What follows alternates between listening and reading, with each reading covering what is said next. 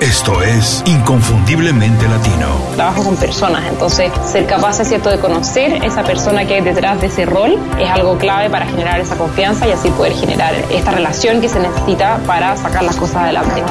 Tienes que hacer un plan que esté basado en lo que te apasiona, en lo que puede ser el mejor en el mundo o en tu mercado y en lo que te da dinero. Y si haces esas tres cosas, te va a ir muy, muy bien. En ventajas, creo que muchísimas. Nosotros nos sentimos mucho más cómodos con la incertidumbre. Nos ajustamos fácilmente a condiciones inestables porque nuestros países generalmente tienen condiciones mucho más inestables.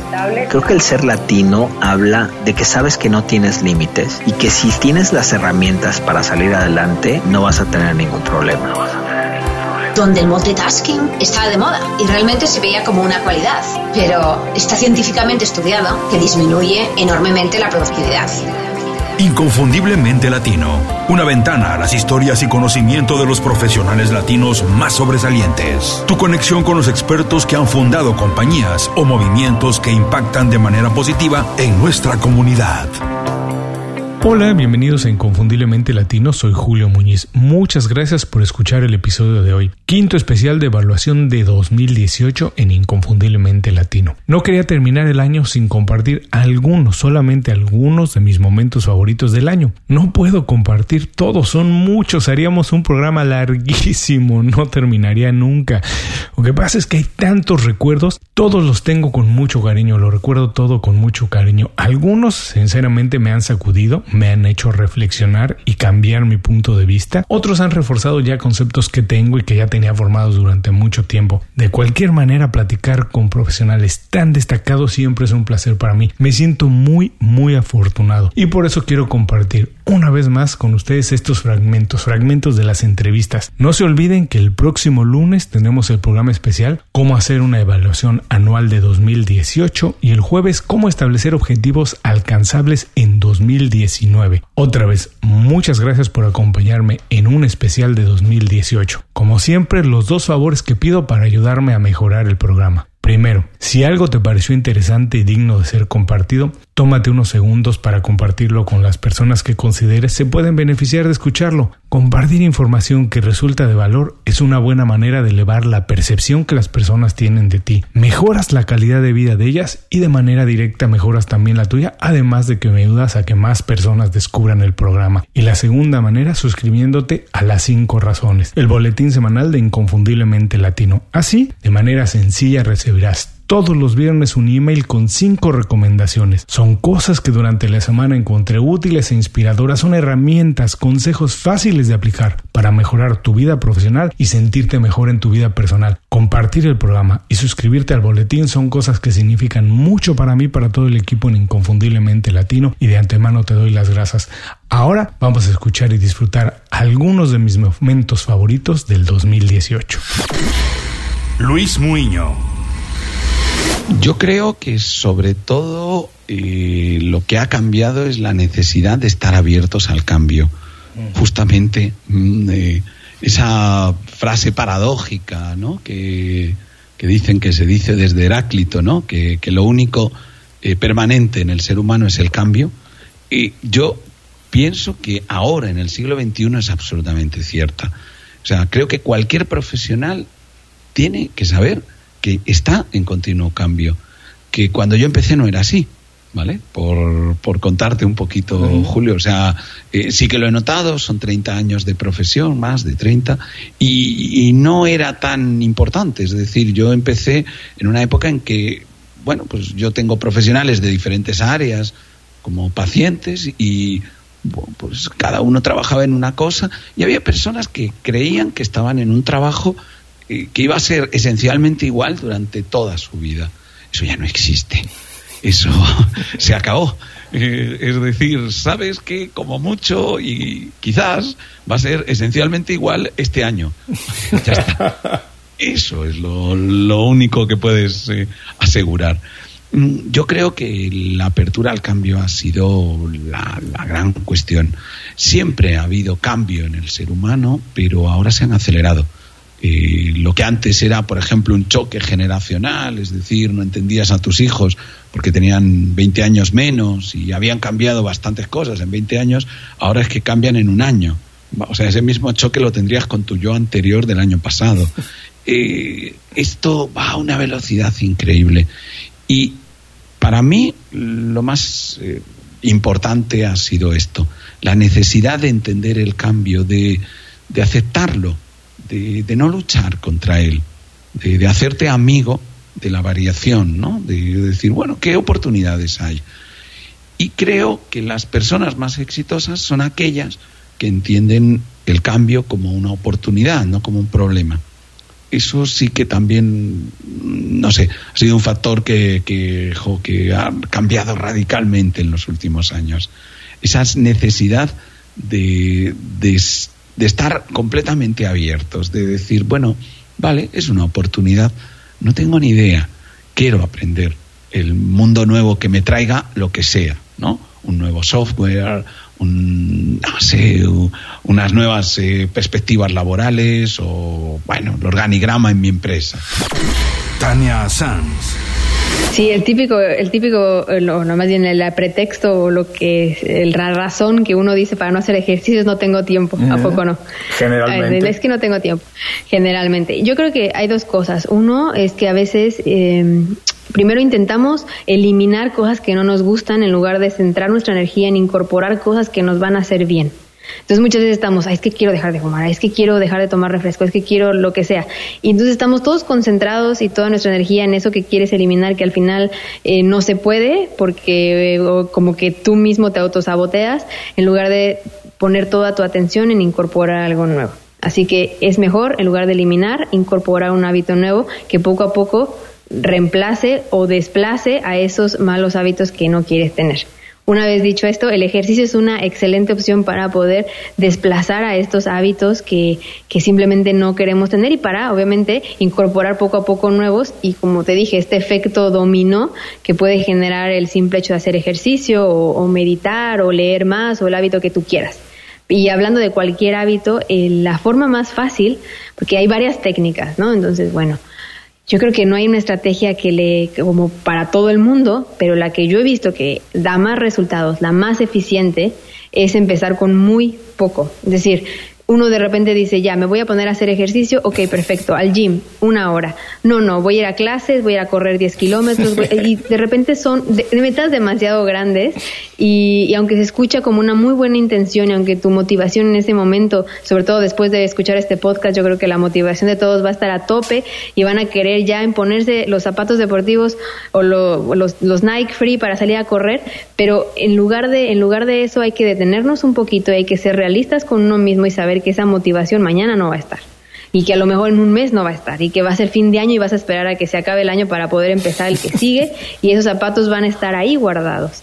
Entonces, por eso es mejor empezar con poco. ¿Qué es poco? O sea, menos de lo que te creas capaz. Si yo me creo capaz de correr media hora, ok, la mitad, 30. Y eso, la mitad de la mitad, o sea, voy a correr cinco minutos. O sea, empezar con cosas que, que realmente no requieran tanta energía de tu parte ni tanto esfuerzo al principio. Y uno dice, bueno, pero es que si yo hago cinco push-ups, no voy a tener el cuerpo que quiero, no voy a tener cuadros para el verano, no voy a tener, no sé, el six-pack que quiero. Pues no, pero por algo se tiene que empezar. Y eso obviamente te va a ayudar a que en tu rutina acomodes ese ejercicio, que a lo mejor no es que no tengas tiempo, es que no sabes en dónde acomodarlo, porque tu mente no está adaptada, tu cuerpo no está adaptada a, ese, a eso nuevo que quieres incorporar. En cambio, si empiezas con muy poquito, tu mente se va adaptando, tu cuerpo se va adaptando y de repente ya eres constante y al ser constante puedes ir aumentando la intensidad, reduciéndola, meterte otra cosa y ya puedes ir experimentando y jugando con varias estrategias. Pero para empezar y dar el primer paso desde cero o para retomarlo, mejor empezar con muy poquito. José Tillán. Yo creo que eh, eh, una mente flexible, hoy justo está hablando, y el ser niños es una habilidad tan importante porque el niño no está corrupto por la moral de la sociedad o porque yo no puedo hacer eso o porque es de otro color y, no... Eh, la, mente del niño es tan limpia, tan sana y, sueña. Y, eh, yo creo que de, vez en cuando, y Nickelodeon se hablaba mucho, era growing down eh, y pensar como un niño, te, lo juro, yo tengo, yo, o sea, eh, tengo 52 años y el otro día estaba hablando con mi esposa y le decía, es que yo pienso como si tuviera 16, ya el cuerpo no me da para tener 16 años. y soy cool y todo eso, pero no, no tengo 16. Pero algunas veces me veo en el espejo y digo, uy, es que no tienes 16. Pero me escapo y, pienso y, sueño y me emociono como tuviera 16 eh, eh, y no sé, de cierta manera yo creo que eso es una, una habilidad que, que, me, da cierta pasión de, de, ser, de, ser cosas. Eugenia de Baile. ¿Sabes qué? Te voy a decir una cosa, no tiene nada que ver con logros de ventas, de casi casi haber metido una lana, no, no tiene nada que ver con eso. Yo creo que para mí un día exitoso es un día productivo, es un día en el que me sentí activa, en el que sentí que el día lo aproveché, en el que sentí que el día eh, realmente lo aproveché para hacer cosas. O sea, cuando yo me siento que el día eh, lo usé para estar activa, logrando cosas. Lo, lo, y cuando hablo de logros, Julio, no estoy hablando del gran logro, ¿eh? Puede ser un logro pequeño, pero todos son logros. Entonces, cuando tienes, aunque sea un pequeño logro y chiquito que sea, es un logro. Entonces, cuando siento esa, esa parte en mi día, que hice un logro, aunque sea muy pequeño, es un día para mí bueno, positivo y hasta regreso con otro ánimo a la casa, muy contenta. Platica con nosotros en Facebook, Twitter o Instagram. Búscanos como IC Latino. Sé parte de la comunidad. Continuamos. Víctor Covarrubias. Eh, ahora tengo una vida más rutinaria porque también me ha ayudado a darle orden. Este, como buen creativo entenderás, te acordarás, güey, que yo comía este, doritos, güey, gancitos y Coca-Colas, ¿no? Y este, y bueno, uno aguanta un tiempo con eso, pero es imposible hacerlo toda la vida. Entonces, cambiaron mis hábitos, hoy, hoy hago deporte, ya sabes, como que trato de tener una pequeña rutinita que me dé algo. Sobre todo, sabes que, que cuando tienes ya, ya malabareas muchas pelotas, si no las pones en orden, pues sientes que se te caen. Y a veces sí se te caen.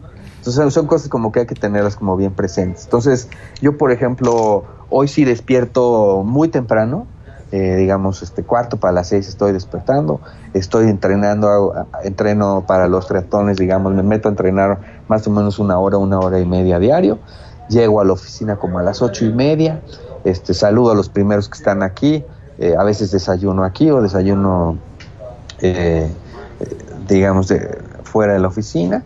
Y lo primero que hago es como solamente hacer un pequeño chisme del estatus de los proyectos. Hay algunos que los traes ya más presentes, otros por los que tienes que preguntar cómo van.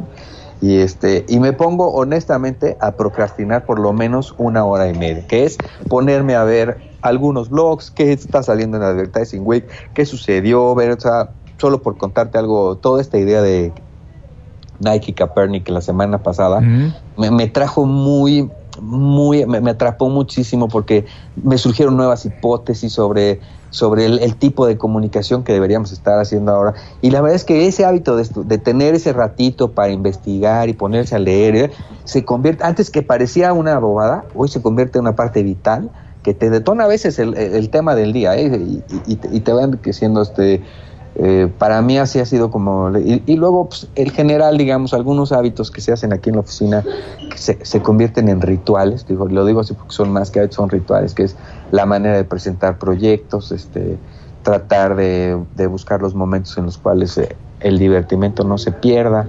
Eh, básicamente eso. Santiago Salom. Bueno, voy a decir un hábito, voy a decir dos, que están muy de la mano. Uno que uno nunca lo dice porque es tan obvio y tan cliché que piensa que no debería decirlo, pero hay que repetirlo siempre, y es el hábito de la proactividad. La proactividad, para mí, como argentino, es, o sea, se explica como la pelota siempre está de tu lado de la cancha. Vos siempre tenés responsabilidad sobre lo que te pasa. Siempre. Hay una crisis económica y tu negocio quebró. Bueno, ¿qué podrías haber hecho al respecto?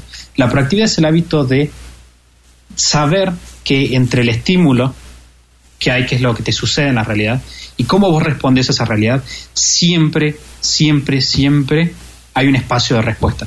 Siempre podés elegir cómo reaccionar. Y eso es fundamental, porque no vas a encontrar un emprendedor exitoso que sea una víctima, que me diga, me pasa esto, no, es que esto pasó y no pude evitarlo. El emprendedor siempre parte de la base de que la pelota está de su lado de la cancha, siempre parte de la base que la próxima jugada es su próxima jugada. Y de la mano de ese hábito, que es el hábito de la productividad, que eh, si una persona siente que no lo tiene, y lo peor es que la gente que no lo tiene piensa que es mentira que no lo tiene, pero se quejan y no se dan cuenta y no lo ves, y vos siempre tienes la culpa, siempre. Vino tu jefe y te, eh, no sé, te hicieron algo súper injusto, no importa, vos tenés que seguir siendo proactivo. Y de la mano de ser proactivo está el hábito de la disciplina, que en mi definición es hacer lo que tenés que hacer aunque no quieras. Y eso es lo que te da libertad. La gente piensa que la libertad es hacer lo que vos quieras, todo lo contrario. La libertad es hacer lo que vos tenés que hacer por más de que no quieras. Eso te da libertad.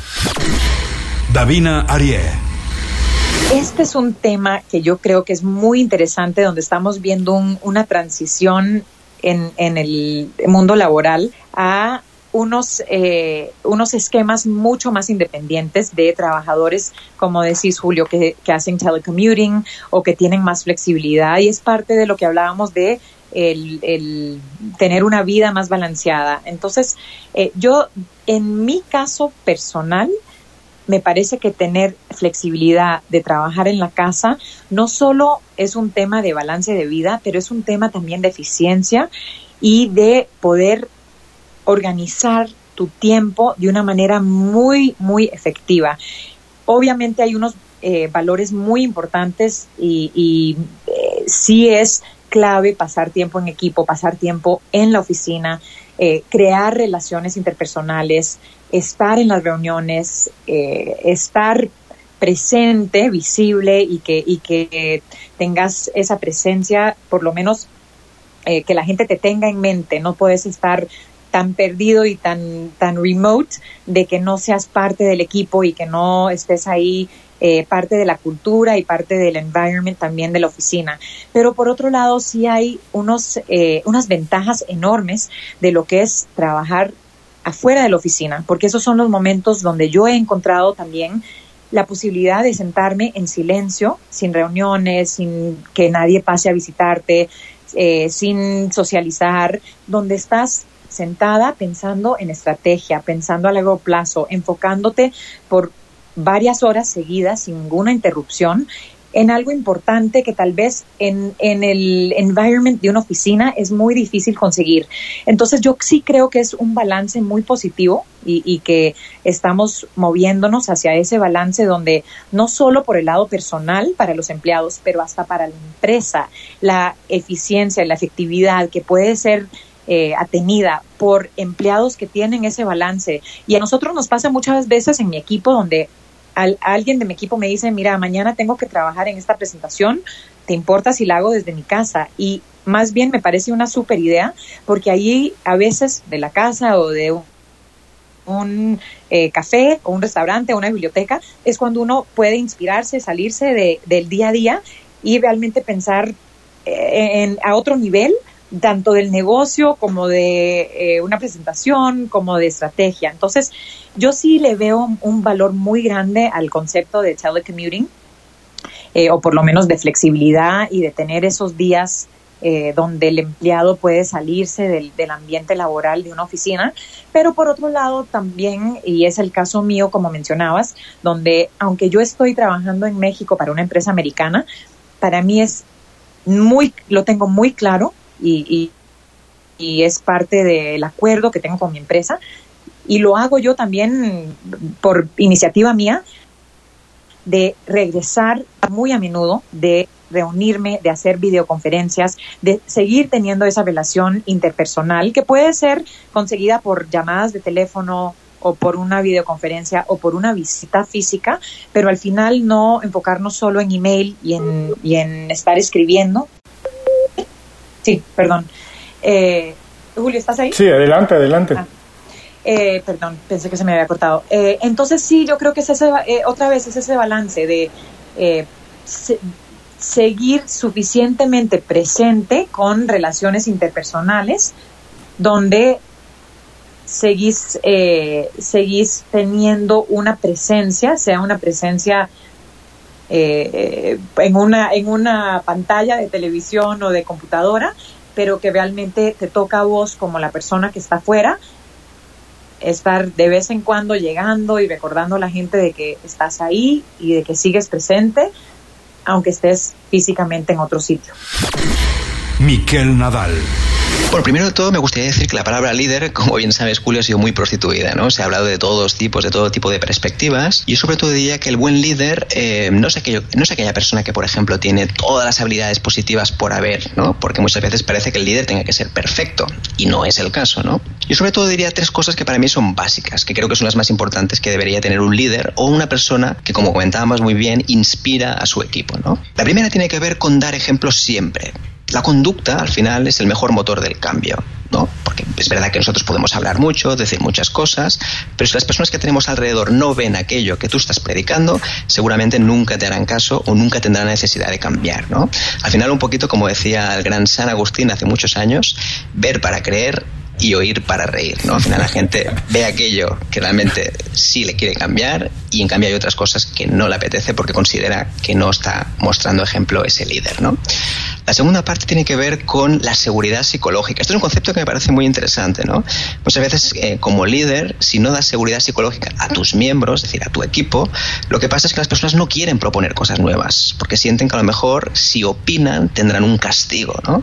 Entonces, el hecho de dar seguridad a nivel psicológico, es decir, que se pueden expresar libremente, creo que es una habilidad del líder y que conviene ser destacada, ¿no? Y por último, la tercera, que para mí también es muy importante, es comprender el momentum, sí, es decir, el momento en que se encuentran tu equipo a nivel energético. Cuando hablo energético no me refiero tanto a un tema espiritual, sino si están cansados, si mentalmente están agotados o si emocionalmente, por ejemplo, están abatidos, vamos a decir así, ¿no? La idea es no forzar la máquina, porque cuando se fuerza la máquina y el equipo no está bien, es muy probable que después el rendimiento termine bajando muchísimo y por lo tanto la inspiración, pues al final no sea esa parte importante del líder. Inconfundiblemente Latino es una producción de Unofficial Media. Visítanos en www.icelatino.com para trabajar con nosotros. Impulsa tu carrera profesional o tu negocio con nuestras estrategias.